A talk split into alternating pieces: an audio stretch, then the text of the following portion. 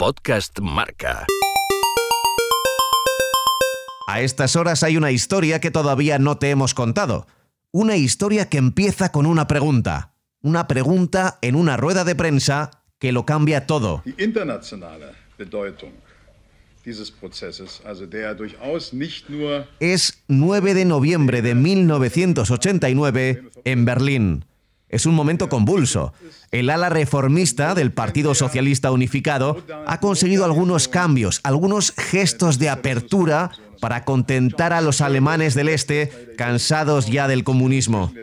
Uno de ellos es que podrán viajar a la República Federal Alemana pidiendo un pasaporte que tarda mes y medio en concederse. Pero ese dato no lo sabe Gunther Schabowski, portavoz del régimen. Solo tiene una idea vaga sobre una nueva ley de circulación de personas entre las dos Alemanias y así lo dice. El corresponsal de la agencia italiana ANSA, Ricardo Herman, se da cuenta de que algo no encaja y pregunta. Ich äh, heiße Ricardo Nachrichtenagentur ANSA. ¿No hay errores? No. Y Sabowski lee un documento que afirma que se puede viajar a la Alemania federal sin visado de vuelta. ¿Vale para Berlín Oriental? Sí.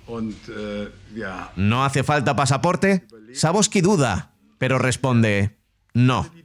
¿Y desde cuándo? Inmediatamente. Erneuerung der Gesellschaft äh, zu bewirken Y así cae el muro de Berlín.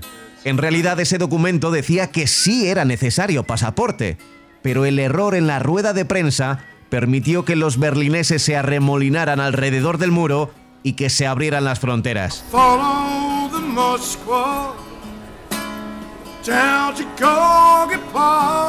Eso fue en 1989, pero la historia de hoy en realidad empieza mucho antes y tiene que ver con uno de los equipos de fútbol de la ciudad, el Hertha de Berlín.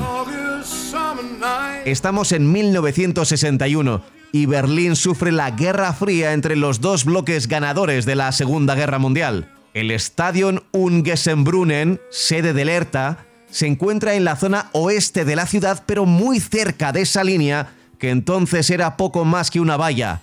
La mitad de sus fans viven en la zona este de la ciudad. Ya no pueden ir al estadio, pero se agolpan en la zona más cercana posible y escuchan los partidos por la radio, aunque en realidad los goles locales los siguen oyendo por los gritos que llegan desde el estadio. Después, esa valla se convierte en un muro y la zona de seguridad aumenta.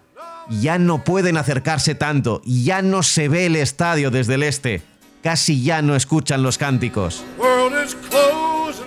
Dos años después, el Hertha de Berlín decide mudarse al Olympia Stadium, 12 kilómetros al oeste. Se aleja del muro, se aleja de la mitad de sus fans, que crean casi sociedades secretas en el este para poder seguir la actualidad del equipo.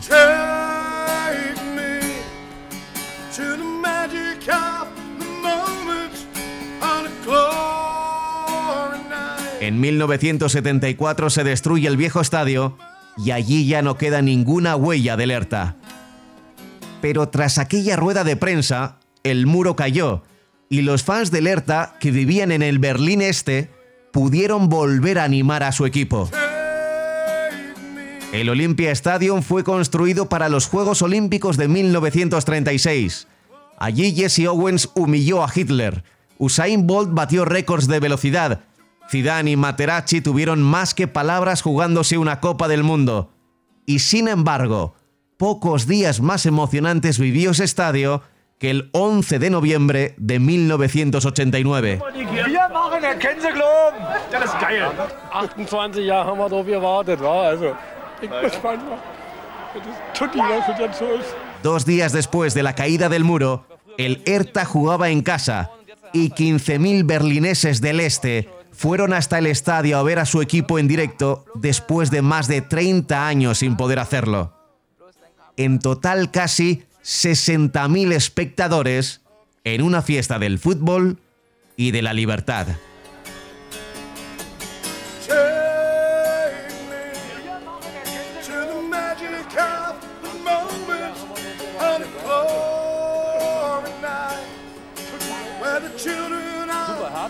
Trauningssitte. Das früher bei Union gewesen, ist ganz mies geworden und jetzt der Hertha, endlich Hertha. Wir kommen me. schon seit 19, nach 1945 Jahren an der Plumpe, da waren wir da oben, Karte geholt. to the magic of the moment on a glory night where the children of tomorrow dream away. Winds of change, winds of change. Han pasado 30 años desde aquel partido. El ambiente ya no se volvió a repetir. Las gradas nunca se llenaron tanto como en aquel primer partido unificado. Daba igual. El muro que no les dejaba ir al estadio había caído. Yo solo puedo imaginarme en la grada del Olympia Stadium en pleno noviembre, abrigado, a un veterano aficionado del Hertha, emocionado por poder ver de nuevo a su equipo en directo 30 años después, mirando aquel estadio lleno, cantando y pensando que la vida puede ser maravillosa. Pablo Juan Arena.